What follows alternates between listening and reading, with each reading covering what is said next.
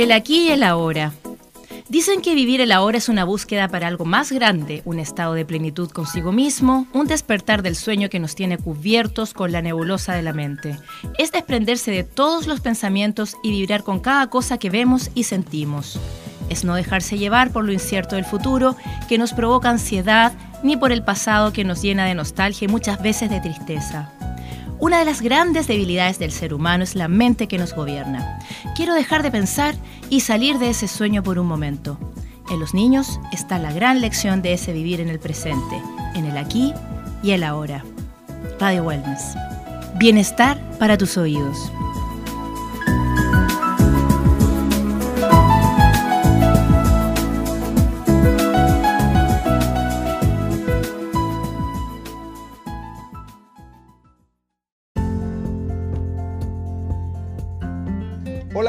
Y amigos auditores. Me acompaña eh, el día de hoy eh, Andrea. Eh, Andrea es una persona emprendedora, pero además Andrea Oneto es kinesióloga especialista en estos temas oculares. y vamos a hablar en, cápsula que le hemos denominado Movimiento es Salud. ¿Cómo está Andrea? Hola Guillermo, muy bien, gracias. Gracias por el espacio, primero que todo.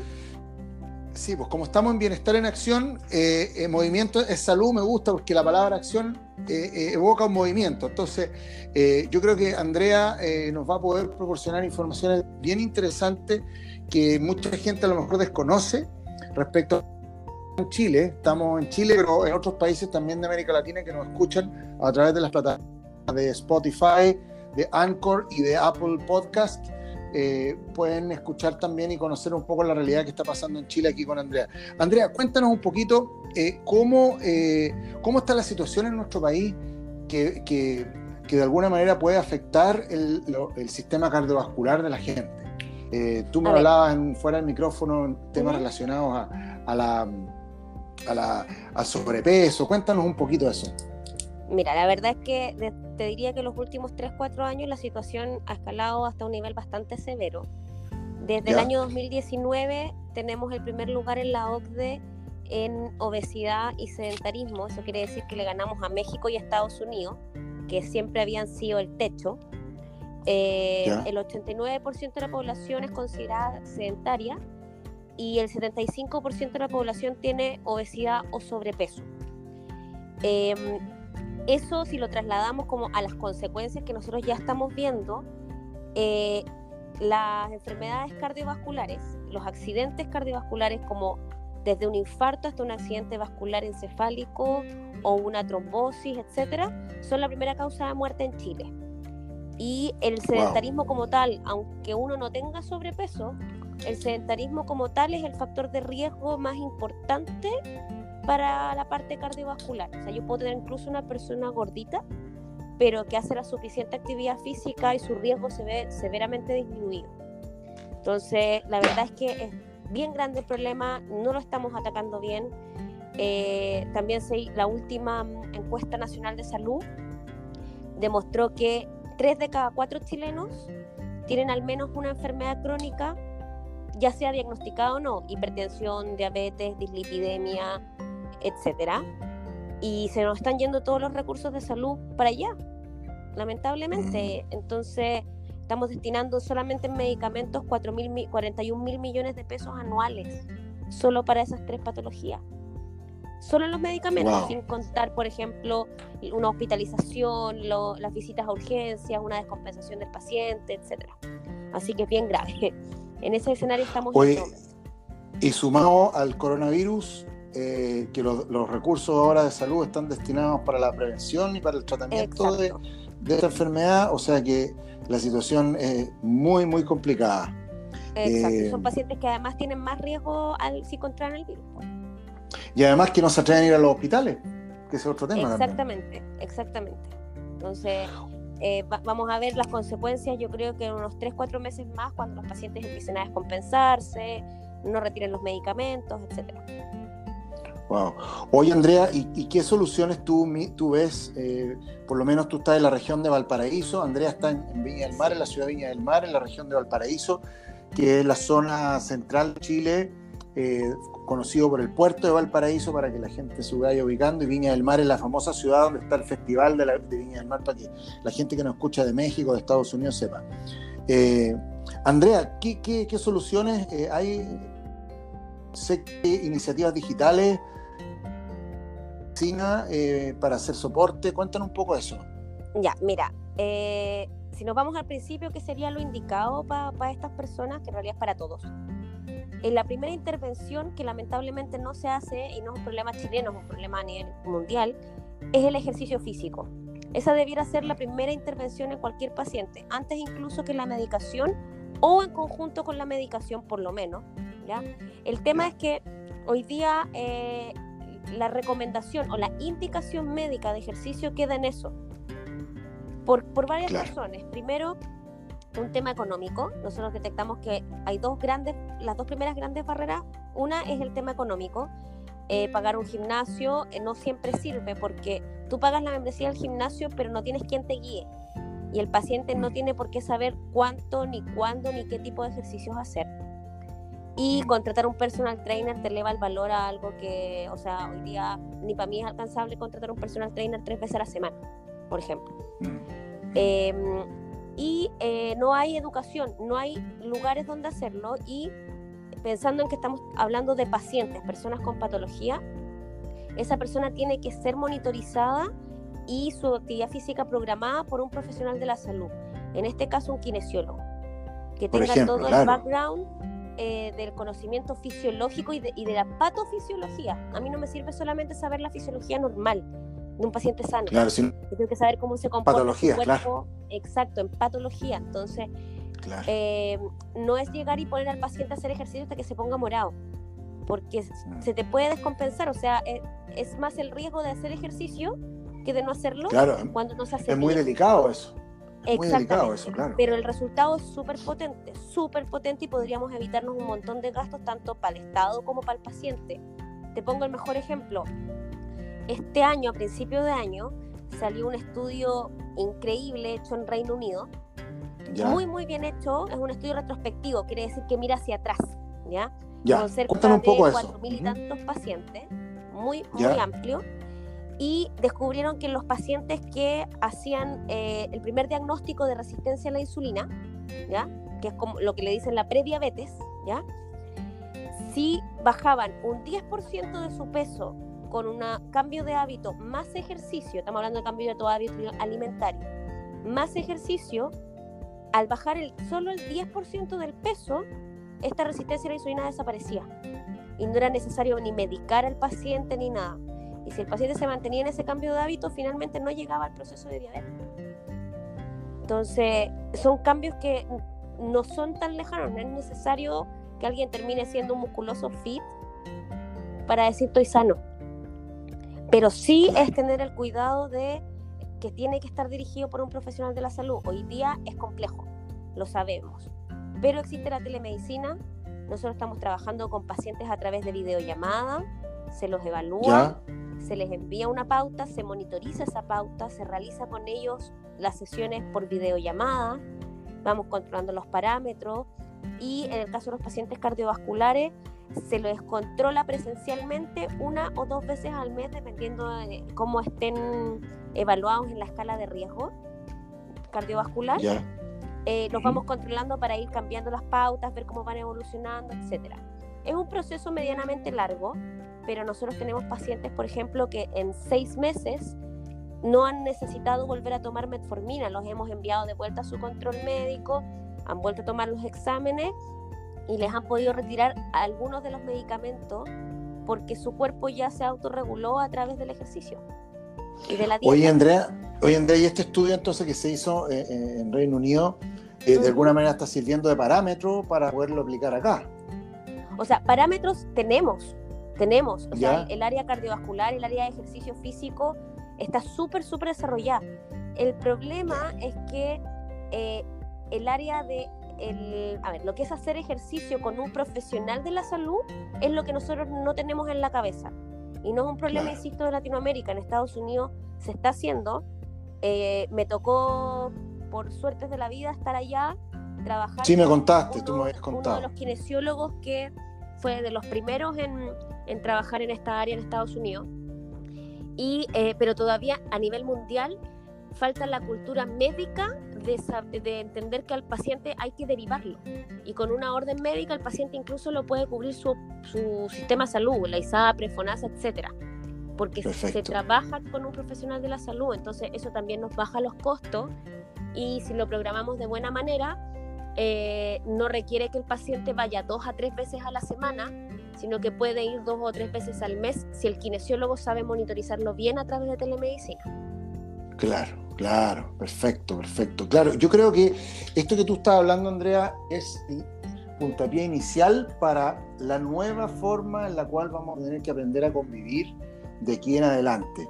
Eh, y yo creo que esto es la vanguardia y yo creo que ustedes están en la vanguardia y por otro lado se está innovando porque considerando estos antecedentes que tenemos en nuestro propio país, en nuestra propia realidad, con un 75% de obesidad, de sobrepeso en Chile, de cada cuatro chilenos eh, tienen enfermedades eh, cardiovasculares o, o presentes o que no la saben, pero que la pueden tener eh, yo creo que es bastante alarmante. Entonces, yo creo que el, llamado acá, Andrea, gracias a tu, a tu, a, tu, lo que llevas haciendo, yo creo que a, la gente les puede servir mucho para que tomen conciencia. Eh, por eso que esta, esta, esta, sección le hemos llamado eh, en Bienestar en Acción, el, programa nuestro le hemos puesto Movimiento de Salud. O sea, hay que moverse, pero hay que saber moverse ahora. Ahora hay que moverse con, los técnicos, ¿cierto? ¿Mm? Exactamente, nosotros cuando evaluamos al paciente les empezamos a poner metas de pasos, empezamos a evaluar qué tipo de actividad. La idea tampoco es tratar de sumar actividades dentro de la misma vida diaria del paciente. Ejemplos súper simples. Si usted trabaja en el quinto piso, este primer mes bájese en el cuarto y suba un piso. Claro. Un piso. a lo mejor el próximo mes le vamos a pedir que se baje en el tercero eh, vamos a ir incluyendo, sí se van a incluir ejercicios que son parte de una rutina un poquito más pesada, etcétera, pero la idea es ir además sumando actividades en tu vida diaria, haciendo pequeños cambios, porque lo que hay que entender, no solo en el tema ejercicio, también muy en la parte de dieta, que es el, son los dos pilares fundamentales de esto, en general uno no es que no funcione, pero funciona mucho menos sin el otro, es que no es una dieta que yo llego al peso que me pidió el doctor y listo, se acabó, me relajé, me mejoré estos son cambios de hábito. ¿ya? y no se ahí hay que entrar de comer, claro, como mucha gente me dice, comerle pasto y pollo todo el día. No, tampoco. Muchas veces la gente no es un problema de la cantidad que come, sino de la calidad de lo que come. Si la calidad, claro. exacto. Yo debo ser súper honesta, yo el año pasado tuve que hacer un cambio en, mi alimentación. Yo, por genética, siempre he sido de la, lo que dicen la raza maldita, soy flaca por naturaleza pero en eh, base a que estuve un tiempo en, Estados Unidos que se come pésimo, eh, y estuve trabajando, tuve que dejar de entrenar, etcétera, algunos cambios de vida que tuve, subí mucho mi porcentaje de grasa, no de peso, que es una gran diferencia que la gente también tiene que entenderla. Yo subí, pesaba los mismos kilos de toda la vida, pero había subido mucho mi porcentaje de grasa y dije no hasta aquí porque después va a ser más difícil cambiarlo. A mí me pasa lo mismo. Exacto. Y entré con un nutricionista que me realizó toda una evaluación, evaluamos otras condiciones médicas que yo tengo que son genéticas, digamos, eh, que, tenía, que, teníamos que acomodarlas, etcétera.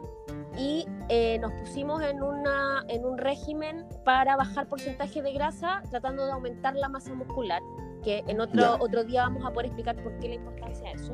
Puesto. Pero eh, cambiando la calidad de lo que yo comía, resulta que comía un montón durante el día. Había, las primeras semanas había días en que ni siquiera me alcanzaba a comer todo lo que el Nutri me mandaba.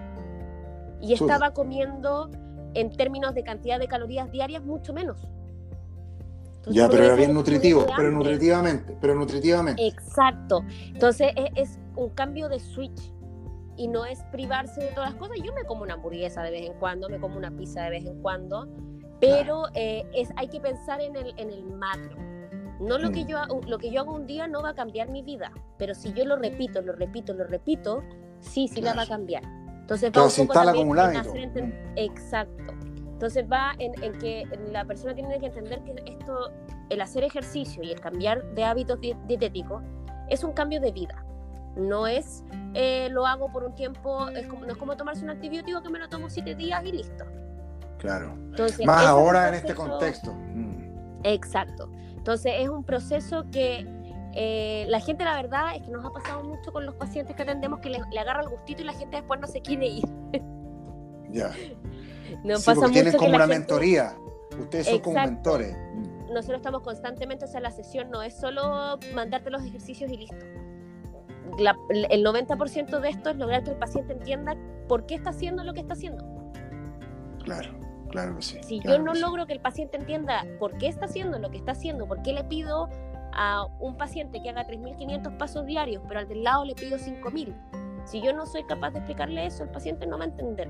Entonces también este espacio es un poco para eso, para que eh, eduquemos en por qué hay que moverse, que no es, em, eh, no es moverse por moverse, porque por ejemplo la típica mm, recomendación de camine 30 minutos, la verdad no, caminar 30 minutos no sirve de nada, siendo súper honesto. Ah, mira. No sirve no sirve. Es súper triste decirlo, pero no sirve. Entonces, es educar al paciente en, por qué hacerlo también. Si yo no lo educo en el por qué, jamás voy a generar el cambio de hábito que necesitamos. Oye, Andrea, mira, y por ejemplo, ¿qué pasaría, qué, qué, está pasando ahora a la gente que está en el confinamiento, por ejemplo, que no pueden salir a la, a la calle a caminar? ¿Qué recomendaciones ustedes le dan a estas personas que están en la casa, que nos están escuchando ahora, que quizás eh, no se atreven a salir. Hoy día, eh, el día de hoy estamos a día 4 de mayo, ¿cierto? Porque este podcast se está grabando el día 4 de mayo. Eh, quizás muchas ciudades en el mundo pueden haber levantado un poco la cuarentena, pero en América Latina en general y en el Caribe estamos todavía confinados en las casas. ¿Qué le recomiendas tú a la gente? Estoy el 18 de marzo aquí, así que créeme. Ah, estamos, estamos igual, igual, el mismo día que yo, porque mi hijo estaba de cumpleaños el 18, así que estamos lo mismo. ¿Qué tú le recomiendas a la gente entonces, Andrea? Mira, a ver, eh, si es una persona que en general es sana, tiene, tiene pocas complicaciones de salud, etcétera, eh, las opciones hay millones. Eh, hay mucho hoy día clase gratuita a través de Instagram. Yo uso, por ejemplo, mucho video de YouTube para hacer yoga, que es buscarlo y hay muchos. Ahí uno va viendo hasta dónde está tu límite físicamente, hay que llevar, hay que llegar un poquito al límite sin sobrepasarse, ¿ya? De repente salir a caminar al patio, cosas tan simples como si estoy hablando por teléfono, me puedo estar moviendo por la pieza mientras hablo por teléfono y estoy sumando pasos. Así claro, simple. claro, sumando eh, pasos, mira. Exacto, bajar una aplicación de podómetro, que es estos cuentapasos en el celular, que hay millones gratuitas, y andar con el celular para todos lados y empezar a verificar cuántos pasos estoy haciendo. Ah. Em, lo ideal, que a mí me ha costado mucho en estos días de confinamiento, porque tampoco vivo en una mansión, es hacer los 7.500 pasos que son en teoría lo mínimo. ¿ya? No todos les vamos a pedir 7.500 pasos porque depende de la evaluación inicial del paciente. Si el paciente viene muy, muy em, desacondicionado físicamente, tengo pacientes que 3.500 les cuesta hacerlo durante el día. Es un proceso, mm. hay que partir de a poco. Ahora, si son pacientes que ya tienen alguna patología de base, etcétera, yo les recomiendo buscar un kinesiólogo, pero que se dedique al área cardiovascular. ¿ya? Mm, Esto lamentablemente es algo que todavía no está bien instaurado en las mallas curriculares del, grado. ¿ya? Eh, nosotros hicimos un posgrado para del área cardiovascular ¿no? y seguimos estudiando, leyendo guías constantemente porque es información también que se actualiza mucho, muy constantemente, pero em, tiene que ser alguien, eh, ojalá preparado en el tema, que, que tenga la preparación em, profesional de trabajar con personas con patología, en este caso un kinesiólogo, mm. y, y que tenga especialidad en el área cardiovascular. Nosotros en este momento estamos trabajando a través de videollamada. ¿Ya? Nosotros reabrimos ahora el día 12 con un montón de protocolos, etcétera, donde la idea es que la, la primera evaluación sí o sí tiene que ser presencial del paciente. ¿Ya? Y de ahí determinamos una pauta eh, y el control del paciente que puede ser una o dos veces al mes dependiendo de cómo, no, cómo estratificamos al paciente en una escala de em, riesgo cardiovascular y lo vamos evaluando constantemente para ver cómo va, cómo hemos avanzado, qué podemos cambiar, etcétera. Pero en general la persona normal puede ver un video en YouTube y empezar a tener un horario. O sea, lunes, miércoles y viernes a las 6 de la tarde yo voy a hacer tal cosa. Mm. y la verdad es que uno empieza a enganchar y empieza a hacerse un hábito. Y no es necesario partir con una hora. Partan con 20 minutos, partan con 15 minutos. Claro, Pueden, pueden también hacer bloques durante el día. Nunca menos de 10 minutos, pero de hecho, si yo quiero hacer, por ejemplo, 40 minutos de ejercicio, pero no me da para hacer los 40 minutos, puedo dividir cuatro bloques de 10 minutos durante el día y el resultado fisiológicamente es el mismo. El mismo siempre y cuando los bloques no sean de menos de 10 minutos. Bueno, pero ya, ya hay alternativas. Bueno, Andrea, te agradezco eh, esta cápsula. Yo creo que vamos a seguir haciendo más cápsulas. Nos interesa también después que empecemos a explorar el tema del adulto mayor, porque tienes otro tratamiento, eh, va a depender también mucho de los rangos etarios, ¿cierto? Eh, este tipo de actividades físicas. Entonces yo creo que tenemos un mundo para seguir conversando de movimiento, es salud, aquí con Andrea Oneto, kinesióloga, experta en enfermedades cardiovasculares y, bueno, Andrea, yo te agradezco la sección el día de hoy. Eh, yo creo que ya eh, vamos a, tenerte en el programa por lo menos una o dos veces al mes para que, para que hablemos. Eh, nosotros tenemos un capítulo a la semana, o sea, un podcast a la semana. Entonces, mm. la idea es tenerte en dos podcasts en el mes, cosa de que podamos tener una sección con estos temas de movimiento. Te agradezco, muchas gracias desde Viña del Mar, acá en Chile. Andrea, muchas gracias por tus buenos consejos y, sabemos que, estás bien informada, bien estudiosa y que además te cuidas. Sí, muchas gracias Guillermo, gracias por el espacio porque este es un tema del que hoy recién, recién se está hablando en Chile.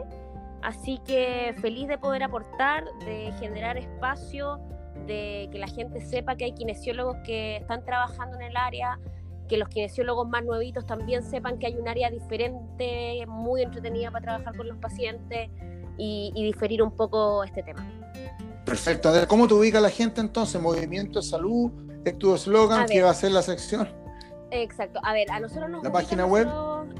nuestra página web es www.neokin.cl. Neokin.cl. ¿Ya? Sí. Em, también nos pueden seguir en Instagram en neokin-kine. Eh, esas son nuestras dos principales plataformas. En, Facebook también neo, neokin-kine. y ahí nos pueden mandar todas las consultas que necesiten. Eh, si quieren participar en alguno de nuestros programas, ya sea de traumatología o cardiovascular, vamos a estar empezando a trabajar ya presencial y mixto a través de videollamada para los pacientes que no quieran movilizarse también. Así que nos estamos adaptando al, al, COVID. A la, nueva, a la nueva normalidad, como le llaman. ¿ah? Exactamente, exactamente. Tenemos convenios con todos los sistemas de salud también, así que eh, nosotros tratamos de que los costos siempre sean los más convenientes para el paciente y que el conocimiento sea absolutamente personalizado. Perfecto. Andrea, te agradezco entonces eh, que sigas disfrutando de tu ejercicio en casa y que podamos ir llevando entonces esta nueva normalidad aquí en Bienestar en Acción con la sección Movimiento de Salud. Muchas gracias, Andrea Oneto. Seguimos en comunicación. chao, chao. Cuídate mucho. Chao. Listo.